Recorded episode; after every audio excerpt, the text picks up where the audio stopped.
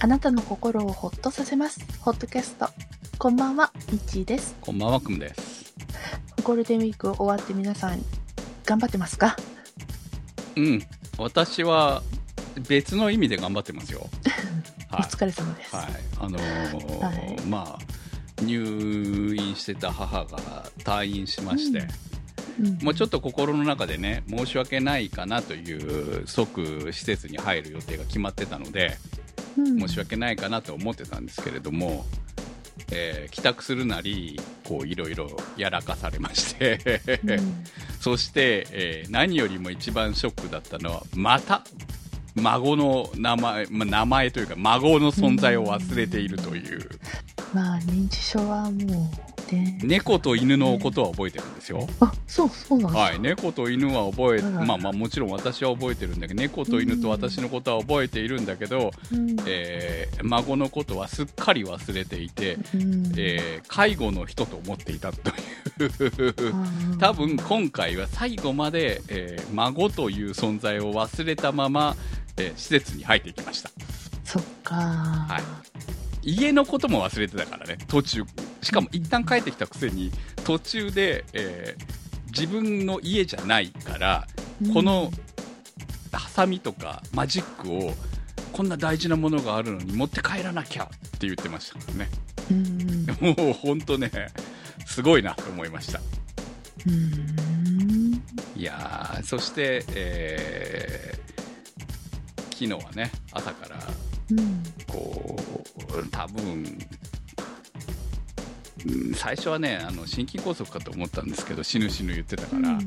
まあ、あのいわゆる過呼吸だっていうことだったんで、うん。まあ、心臓には原因はないということで、でもまあ過呼吸になる原因がなんかあるに違いないと思うんですけど、まあ、とにかく、環境がこう変わったから。いや入院してた時にも起きてるんですよ。だから初めてなのねあそういう症状が出たうん。のだからその時にも出て家に帰ってきても出たのでだから何が原因かなとは思ってるんですけどまあそういうことがあってこうタクシーでね病院に連れて行こうかって思ったらタクシーも捕まらないしさうん。地元のタクシーなのに最近捕まらないですよねって病院に行ったら言われてあやっぱりいないんだと思って地元に要は地元のタクシーなのに地元にこう配車分が割り当ててないみたいでうん呼ぶのに時間かかるって言われていやそれじゃあ間に合わねえよって思ってさだからまあうん。救急車呼ぶのかどうしようかと思ってたらまあとりあえずあの行きつけの病院のは車出してくれるって言ったんでそれで連れてって、まあ結果的にはしばらく経てば落ち着くような問題だったので、大丈夫ではあったんですけどうん。いやなんかねほんとドタバタの2日間でした。本当に、はお疲れ様でい、そして今日施設に入ってきましたんで、はい。うん。もう多分うちに帰ってくることは何かの時じゃない限りないんじゃないのかな。うん。もう先がこう決まっている感じなので。うん。いやそれをねちょっとかわいそうだなって思っていた自分がたった2日間で、えーボロボロになりましたから 本当に介護ってしんどいなって思いました、うん そうね。はい。ということで、今日もホットキャストスタートです。いやねやっぱりね一番かわいそうなのは忘れられてる孫ですよね本当にね、まあね。もうね前の時もそうだし毎回そうだからっていうことは本当に興味がないんだなと思って、いや、いや、その辺はもう本人もどうしようもない部分いやいやでいやもあるからさ。多分ねうん結局、その孫に対する気持ちっていうのが、あの、うちの母親ずっとその前から何度か話してますけど、うん本当に花優先の人だったんで、うん。もう頭にあるのは花なんですよ、基本う。ん。だから孫のことなんか多分おまけでしかなかったなっていうのも、まあ実際ね、その彼女の行動パターンから言ったらそうに違いないなっていうのは想像できたんだけど、こういう時に現れるんだなって思ってさ、うん結果的に、あ、本当に興味がなかったんだな、家族のことにっていうのを、まじまじと思うっていうね。うん。もう本当にね、他のことはの覚えてての脳がさ、うんあの、ちょっと昔の時点に戻ってたりすると、ね、あの、娘さんがもっとちっちゃいはずだから、いやいやいやいやいや。大きいと別人に思っちゃうとか。もう孫の存在自体を忘れてるみたいですね、うん。本当にね。そんなレベルじゃないんですよ、本当に。あだからそんな風によく考えてあげよう的なことを考えられないぐらい、あうん。この人の人生ってやっぱりこっちだったんだなっていうのを納得せざるを得ないようなものを感じるっていうのが、まあ、あ、あの、別に分かってたことだからよかったんですけど、うん。まあ、それ、を、こう、目の当たりにする娘はかわいそうだなって思いましたけどね、うん。本当にね。ううん。ん分かってたことなんで、別に私はショックじゃないんですけど、ある意味ね。うん。ああ、やっぱりそうなんだって理解できただけであって、うん。本当にね、あ、分かりやすいなと思いました。本当にね。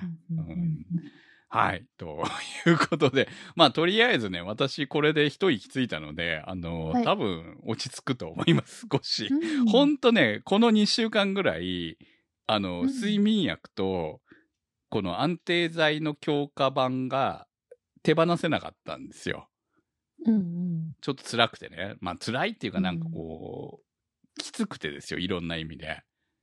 だからその帰ってきてから施設に入れなきゃっていうのがあって、それをいつのタイミングで言うのかっていうのも結構、そっかそっか。そう。やっぱり、実の息子としてはやっぱりちょっとかわいそうだなっていう気持ちもないわけではない。もうこれで終わりなわけですよ、言ってしまえば。うんこの後施設をね2箇所変わればもう、その後家に帰ってくる。ね、年齢的、容体的にね。うん、もうことはないだろうという前提になってるんで、だからそれを考えると、やっぱりちょっと、そのね、本人、もう分かんなくなってるけれども、申し訳ないというか、なんかかわいそうだみたいな気持ちはないわけではなかったんだけれども、うん。まあ実際来てみると、ああ、とんでもない、こん、こん、こんなのと一緒に2日も3日もいられねえやっていうぐらいにひどかったんで、うん。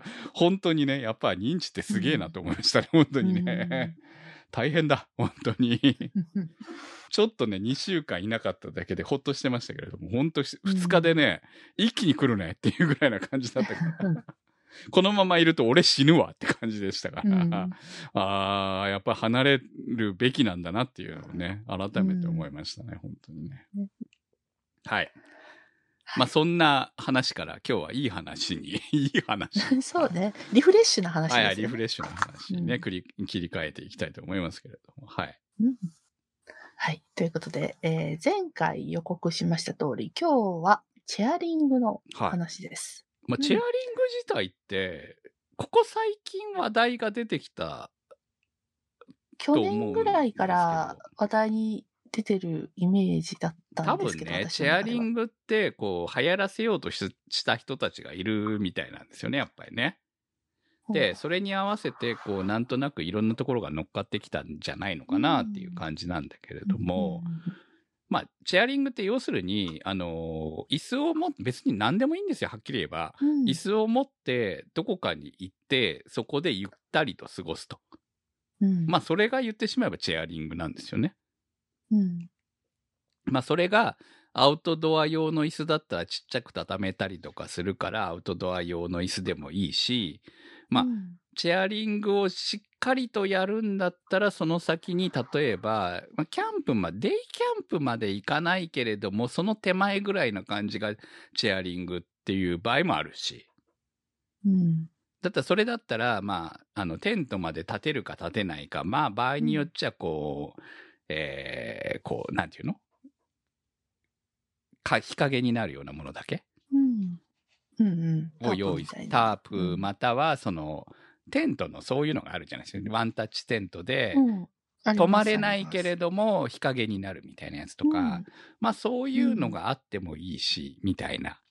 で、まあそういう意味ではこのアウトドアブームの中で、こういろいろ買ってはみたけれど、キャンプまで行かない？うん。やっぱ一手間、二手間、あとめんどくささみたいなのも絶対あると思うんですよ。うん。で、でもちょっとアウトドア感覚を味わいたいなっていう人たちに向けて、このチェアリングっていうのはすごく楽でいいんじゃないかなと。うん。うんうん。という、こう、感じで、私は、あんまりチェアリングと意識せずに、先日ちょっと、まあ、うん。あの、母が入院してる間に、ちょっとこう本来ならキャンプに行くつもりだったのが、そのスケジュール的にこう、雨があったりとか、雨の予報があったりとかいろいろあったもんで、もう諦めてたんですね、私ね。うんうん。で連休入っちゃったらまあ混むだろうからと思って、なおさらもう諦めてたっていう部分があったんですけど、まあ行ってみたら意外と空いてたんで、ああ、これ泊まれたなって思ったんだけど、まあその段階ではわからないからね、混んでるだろうと思って。じゃあ、でもなんかこう一人で休みだから、しかも天気もいいし、そんな暑くもないし、うんうんうんっていうタイミングで、これちょっとなんか昼に海でも見ながら昼飯食いたいなって思って、いいね。で、椅子とテーブルだけも、椅子とテーブルとクーラーボックスにあのノンアルだけ入れて、ちっちゃいクーラーボックス。で、うん。バイクに後ろに積んで、海まで行ってきまして、近場のね、うん。で、えー、アートワークにあるような感じで、弁当と、ノンアルビールと、そうそう、海を見ながらね。まだね、うん。ちょうどね、日差し的に帽子ぐらい被っとけば、うん、OK ぐらいの。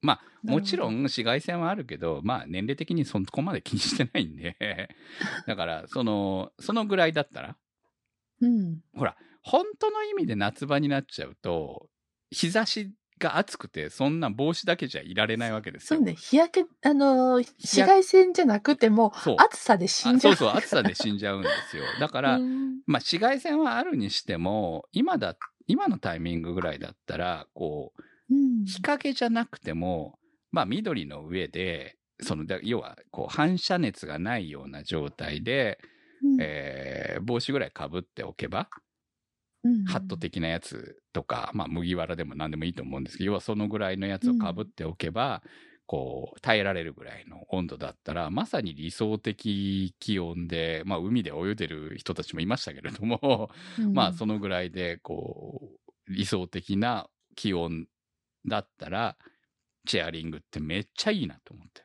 うん。ほんとね、あのーご飯とビールだけで、うんノンアルだけでね、のんびりと過ごして、2時間ぐらいなのかな。うんうん2時間十分でしょ？逆に言うとそれ以上いると、うん十分な長いなうん疲れちゃうと思うんですよね。そうね。そうそう特に潮風に当たってるとね。そうそうそう。潮風当たってますからね、うん一応ね。そう。だから、のんびりとしながら、こう、なんか、え何部なのかよくわからないんだけど、泳ぎ、泳いでる学生の子がい、へー人たちがいて、うんそれを見ながら、あの、頑張ってる姿を見ながら、ああ、若いな、と思いながらね。のんびりと私はそれを眺めたりとか、水上ススキーを眺めながら、ジェットスキーを眺めながら、えー過ごしておりました。本当に。へうん。ーうん、私があの、チアリング知ったのは、ゆるキャンで出てきたからっていうのがあって。ゆるキャンでチェアリングってやってましたっけ？うんやってたと思いますよ、確か。あの、川辺かなん、川辺に、なでしこちゃんはい。が言ってたかな。ちょっと今、詳細出てこないんですが、はいはいはい。そこで初めてチアリングっていう言葉を知って、で、最近なんか近くのショッピングモールの中にうん。アウトドアコーナーがやたら充実してるんですけど、はい。まああの、ななんちゃって キャンパー、はいはい。あの、アウトドアデビューする人向けの、うん。ラインナップではあるんですけど、この折りたたみの椅子をバーッと並べてあるとこには、チアリングにどうぞみたいなんでもね、多分ね、ちょっと前までチェアリングっていう言葉はそういう風には使われてなかったと思うので、うん多分ね、うん。ほんとここ数ヶ月だと思いますよ。バッて出てきたのは。そこまで私、アウトドア結構、アウトドア電報見てますけど、チェアリングでどうぞっていう的な流れは見てなかったので、でもここ最近、地元でも置いてあるので、だから、あ、うん急に来たなって感じはありますね。うん、だからキャンプまで行かなくてもいい。でもうんなんとなくアウトドア気分を味わいたい。うん、っていう人たちに、その持っていくものも少なめで、いいっていうところがチェアリングのいいところなんじゃないのかなと。ね設置も撤収も楽っていう。うん。私、その、近所のアウトドアグッズが充実した、そのモールのところで、あの、まあ、最初チェアリングは頭になかったんですけど、なんかこう、外に出かけて、ちょっと旅行とかちょっと、あの、お出かけした時に、公園とかどこかに座って、で、ぼーっとしたり、なんかちょっと飲み物飲んだりとかしたいな。だけどもう、この年でどこでも座れるわけじゃないんですよ。お尻が痛い、お尻が冷たいっていうのが辛くて腰癒えるの嫌だし。っていうので、あの、折りたたみ用のアウトドアの座布団みたいなのがあるんですね。あの、銀色のマット。はい、ありますよ。で、はいあの、上が、あの、ちょっと、なんか布が当ててあって、ああ、そっちの方ですね。デコボコの方じゃない、ね。で、折りたたみで、はい。あの、扇形に、あの、何、蛇腹になってて、はい。で、すごく軽くて、こう、幅にシュッと、まあ100均にも売ってますよね。うん、そうそう。うち、あののちちょっと高いや、立派そうなやつ。高いやつも持ってますけど、サーマレストの。でうん、結局、それ1個だと、あれだから、まあ、家族で行くときはって思って、うん結局100均で売ってあるやつを、あの、2つ買って、うんあの、あれ、ゴムで止まってるんで、そのまま2うんそうそうそう。つそのままゴムでセットした状態で、あの、車の中にいつも放り込んでますからね。ななんかちょっと、ほら、イベントとかに、はい。外でやってるイベントに行ったら、飲み物、食べ物とか食べるときに、もう、つ用意してある椅子机ってもう人でいっぱいじゃないですか。はいはいはいだから、ちょっと端っこの方で座れそうなとこ探してとかいうときに、あ、めっちゃ便利、買ってよかったあああれはとは思ね、ってて。あの、便利なんですよ。うだから、とりあえずあれと、あの、下に敷くマットさえ、まあ、ええまあ、あれば、全然、もうそれでいいなんですけど、まあ、ただ、全やっぱりテーブルは欲しいよねって思うのね。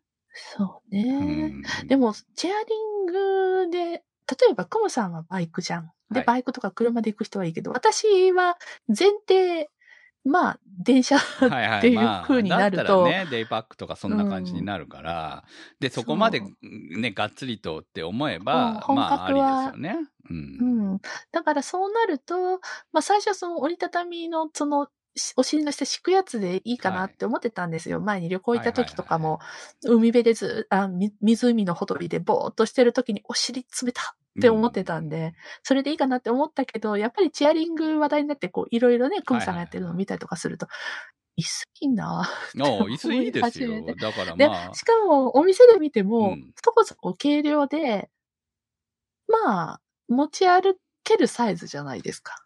もあのまあ、種類によりますよね。だから、車、そううちもい、まあ、本当に私、バカみたいに椅子買ってて、うん今一体何個あるんだっていうぐらい椅子あるんですよ、家に。うん。しかもアウトドア系の椅子。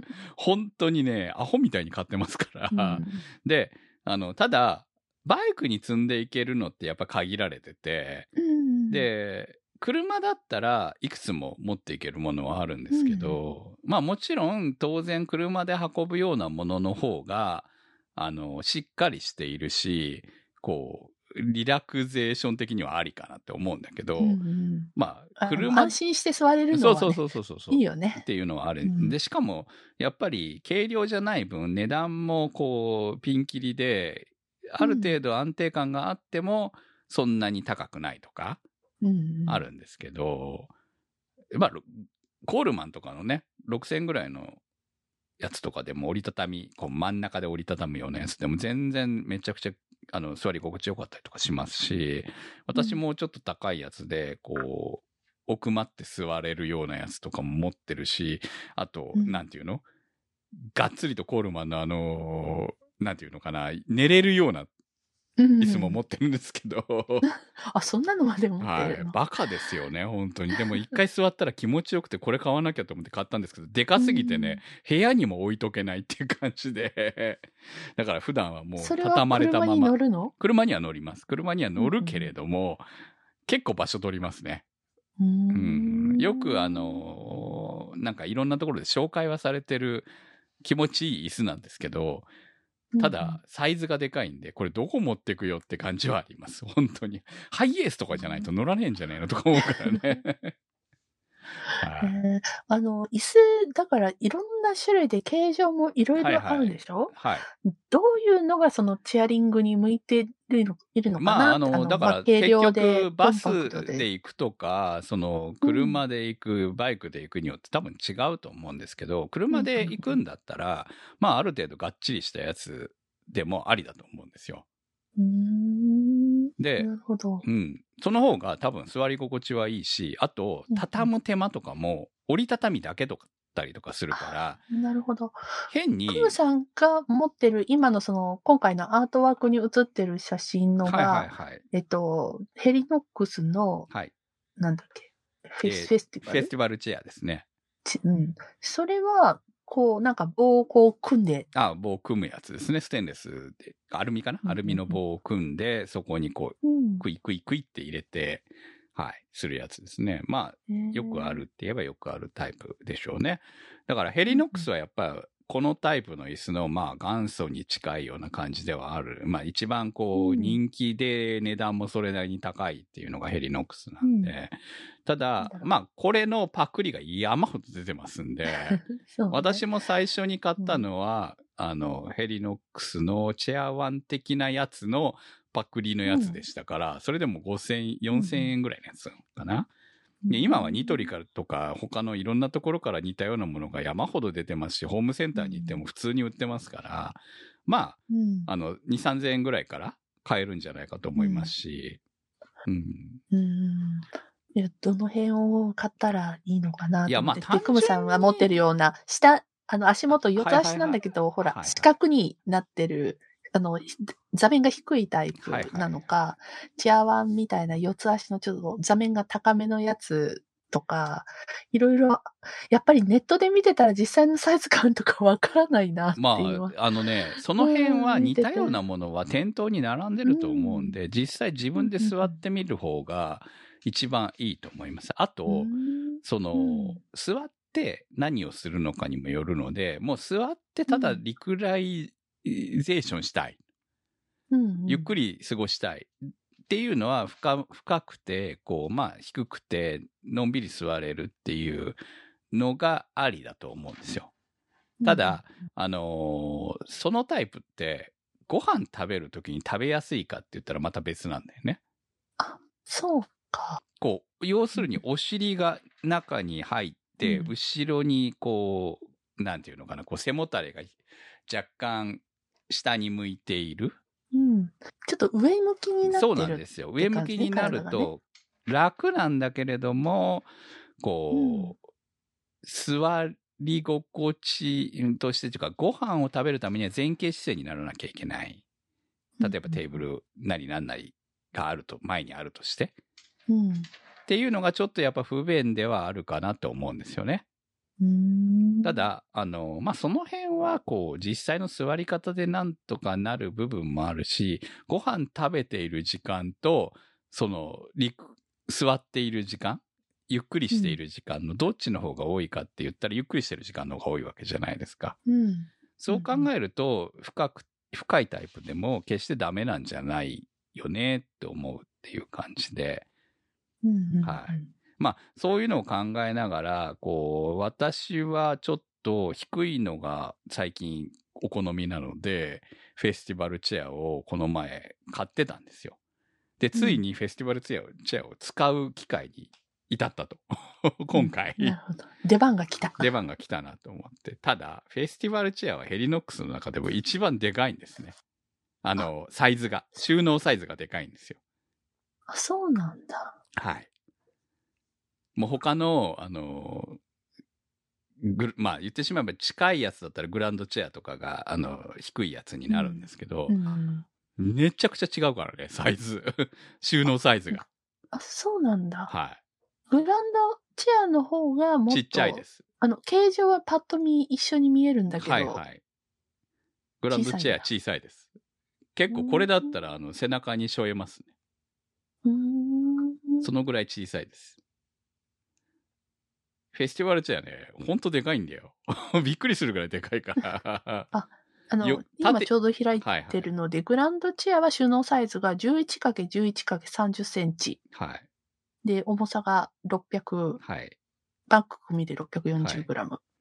こう。えー、ちょっとこれは私、いや、私ね、もう一みたらどう個ね、グランドチェア買おうかなって思ってるぐらいですから。そう、そうなんだ。はい。いや、フェスティバルチェアはフェスティバルチェアでうん納得してるんですよ。これはこれでいいと思ってるんだけど、うんグランドチェアってどうなんのかなって思って。じゃあ私はクムさんの感想待ちだ。いやいや、まだわかんないです。買うかどうかわかんない。だって結局、うんバイクで行くんだったら乗るんで、なんとかなりますから。ただ、こうんいいおう、値段だわ。そうです。うんまあ、大体1万円超えます。1万5千円以下って感じですね。うん大体ね、ヘリノックスのそういうタイプだったら。で、あと在庫があるかないかにもよるので、まあ、本当一番いいのは、店頭が、に、まあ、愛知だったらあると思いますよ。うん。その、そうそう。もともとこれ、あのー今、ヘリノックスは、えーモンベルが販売してますんで、うん。だから、店頭に並んでいるところにはちゃんと並んでるんで、まあ、並べてあるところだったら、そこで座ってみて自分に合うものを選ぶのが一番理想ですね。うんはいうんうんうんはい。だから、本当はそれがいい。まあ、あの、安いやつでもいいとは思うんですよ。一度、うん一本目は別に決して高くなくてもいいんじゃないかなとは思います。もうお試しでだって続かないかもしれないもんね。でもね、買っといたら絶対使おうと思うと思うんですよ。まあ言ってしまえば、4000円と1万3000円の違いでしょ？うん。うん ?7000 円ぐらいじゃん。だったら見え張ってもいいんじゃねえのって思うんですよ。ああ、なるほど。そう。なんだったら家に置いといてもいいし、そのまま。椅子の状態で。うん。あ、そうね。そう。と思うので。まあ何かしら使う機会はありそうっていう。そう、これからの、これから先ね、使う機会はあると思うので、だからまあ、気がついたらダメになってましたとか、まあ、あの、やっぱり生地が伸びたりとかね、あり得ると思うので、うんそういうところの心配はやっぱり、ちゃんとメーカー品だけあって、あの、しっかりしている部分は確実にあると思いますので、うんまあそこで選ぶのか、まあ、安いのでいいやと思ってダメになったらまた買い替えればいいと思って安いのを選ぶという道も別に全然間違いではないと思いますし、まあそういうこうちょっと自分が座ってみて納得が、まあ高いけども座ってみて納得がいかないっていうのはやめた方がいいからね。本当は座れるのが一番いいですけどね。確かめて、うんあ、これだったらいいやと思って欲しくて買うのはいいと思います。ヘリノックスでもね。うんうんまあ一応ん有名ブランドなだけあってっていうところはちゃんとあるので、あのー100%おすすめはしないですけど、私もい一本まだ、あの、コットと椅子を1個買っただけなんで、だからヘリノックスがうん。いいっても言えないですけど、でも、うん。まあ安いやつ、そのアマゾンで売ってるようなパクリ商品と比べると、まあ、あやっぱり値段なりの違いはあるなっていうところはちょっと感じるので、うんその辺はコットとかでもよく言われてますからね。1万円ぐらいで売ってるのと、やっぱり3万のことは全然違うねっていうところは。うんうん。でもまあ、じゃあその辺の2万円の差があるのかって言われたら、頻度から言うと別に安くてもいいんじゃないっていうことも言われてますし。だからその辺ぐらいになるとほら、全然違うじゃん。3万と1万と、うんでもその辺の3万とか出すのはもう、ベテランキャンパーさんの域に行くんじゃないですか。私1回も使ってませんからね。3万以上出して買ったヘリノックスのコット。持って、あ持ってますから。それ、そのぐらいしてたんだ、そうで。すよ。ヘリノックスのコット3万以上してますよ。勢 早くいで買行かなきゃ、ったけど。キャンプ。そう。だからもうなんとなく勢いで買ったものがうち転がってますからね、いっぱいね、本当にね。うんうんでも、その勢いで買ったものを使うか使わないかが、意外とチェアリングは使えるなっていうところで、気軽に行ける。で、短時間で済むとか、そういうところがね、非常に魅力かなと。ねはい。ねあとね、はいちょっと私今回、あの、まあ、通販でなかなか、あの、買えるものではないんですけれども、パターンっていう、あの、テーブルを買ったんですよね。うんまあ、ガレージメーカー的な感じのメーカーなんで、そんなにこう、いつでも買いたい時に買えるっていう感じではなくて、えーまあ、うん。予約待ちみたいな、そんなレベルではあるんですけど、まあ、うん。運よく私買えまして、本当にね、いそれもね、1万2000円ぐらいするテーブルなんですけど、これがね、非常に良くて、まあ、唯一の欠点は、あの、ケースがないっていうぐらいで。うんでもケースが、うんなんか今後レザーで作られるっていうのを聞いてたんで、それを楽しみに待ってはいるんですけど、まあそのパタンっていうテーブルがね、非常に、英語ぐらいなのかな？英語かけ2ぐらいのサイズなんですけど、うん。パタンっていうぐらいにちょちょうど、あのー今回のアートワークになってるんで見たらわかると思いますけど、ちょうどね、横長のテーブルになるんですよ、最終的に。うん。で、あのーまあ、合板の木と鉄で作られた、あうんの、足がついてて、結構、まあ、それなりの重量感があるのね。うん。なんかサイドに、今ね、その商品ページ見てるんですけど、サイサイドにも何か金属のこうフレームがはいはいはいはい出てて、引っ掛けれるようあそうですそこにあのなってるんですいろいろね。あの、うん。引っ掛けられるようになってますね。まあ、うんアウトドア用の商品ではあるんですけれども、まあ、まさに今回の、その、私持って行ったんですが、っていうかね、これ本当にね、非常に、えー花見の時にも持って行きましたけれども、非常にいい。だから、座敷スタイルでも、ちょうどお座敷テーブルにもいいし、うん。ちょっとちゃぶ台的なそう高さなそうそうそうそうのかな。そうなんですよ。うんで、椅子でも低い椅子だったら全然ちょうどいいぐらいな感じでお弁当食べれるみたいな感じで、こう、市販品、そのいつでも買える商品じゃないからあんまおなかなかね簡単にお勧めはできないんですけど、もう個人的にはここ何年か買ったテーブル類の中で一番だなって思ってます。そのぐらい便利。うん。で、今。うん。そううん。どうぞ。うん。重さがね、やっぱあるっていうのは、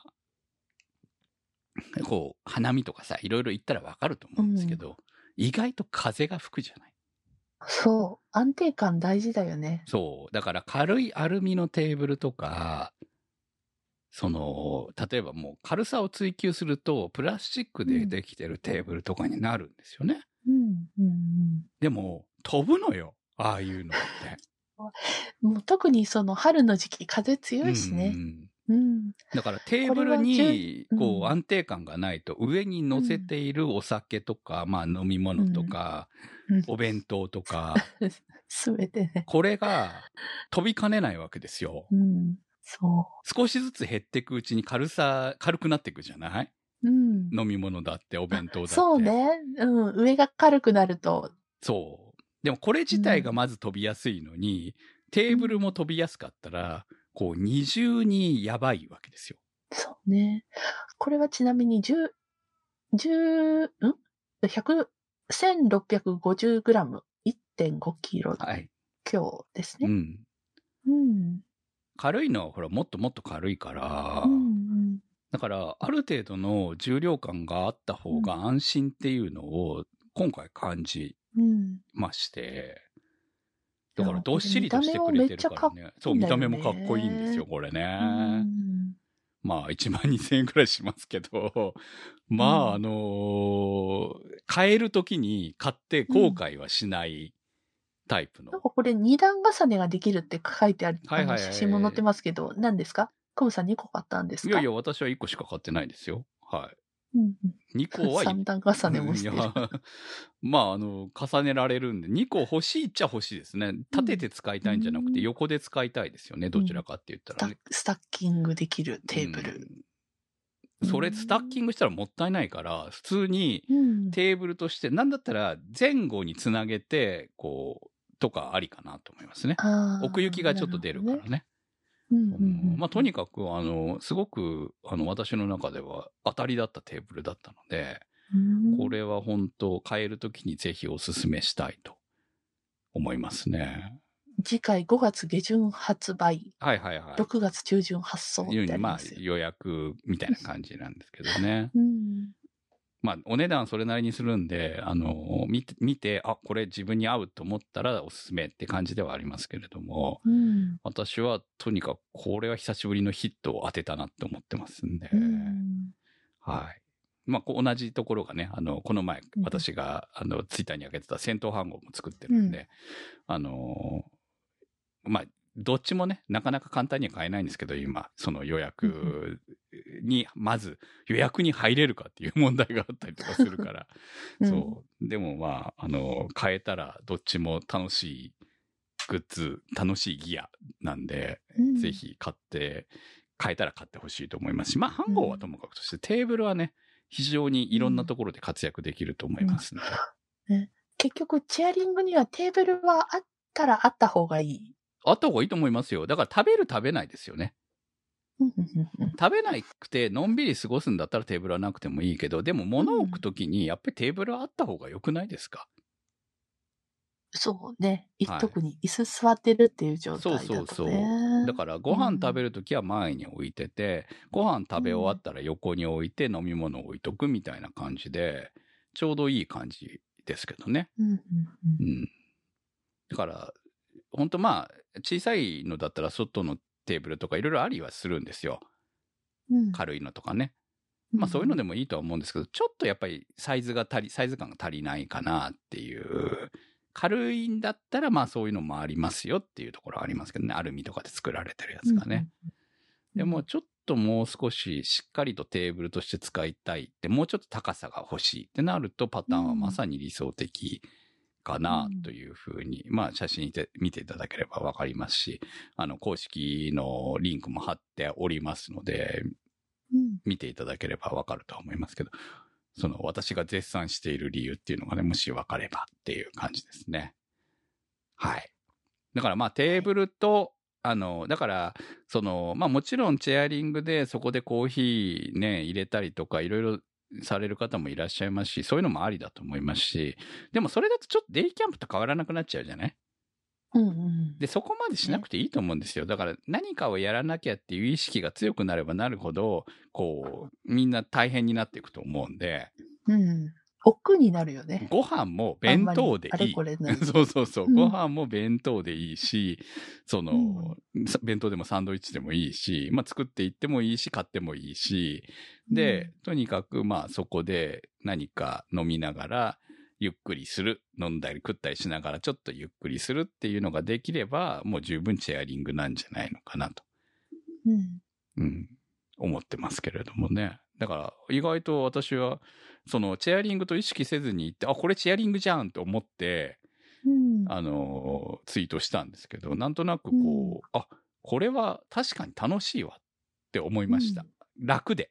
本当にうん準備が楽。だって、持ってっての椅子とテーブルと、あのークーラー、ちっちゃいミニクーラーボックスに入れたお酒だけで、いや、お酒ノンアルだけですよ、言ってしまえばね。うんで行く途中でお弁当買えばね。で、行く途中で、あの、お弁当を買っていけば、うん本当に準備なんて何もせずに行けて、行った先でのんびりして、ああ、そろそろは肌寒くなってきたな、帰ろう、ぐらいな感じで帰ってこれる。うん全然疲れない。本当に、うんなんかこう癒されて帰ってこれるっていう、別に一人でも寂しくないし、みたいな。うんなんかね、あの、それがすごく新鮮でよかったですよ、私の中で。うん多分これキャンプだったらもっと気合い入れていかなきゃいけなくなったと思うんで、うんそういう気合を入れなくていい、よくて、なんかデトックスできるみたいな感じが、うん確かにチェアリングにはあるなって思ったので、コーヒーすら入れなくていいんですよ。うんだってまずコーヒー入れようと思ったらそこでガスで炊くわけでしょ。ガス使っていいかどうかなんて、こういろいろ考え出したらめんどくさいじゃないですか。もうササーモスの、あれ、はいはい。水筒に入れていけば。熱湯入れてね、それでもいいと思いますし、それでもいいと思うんですよ。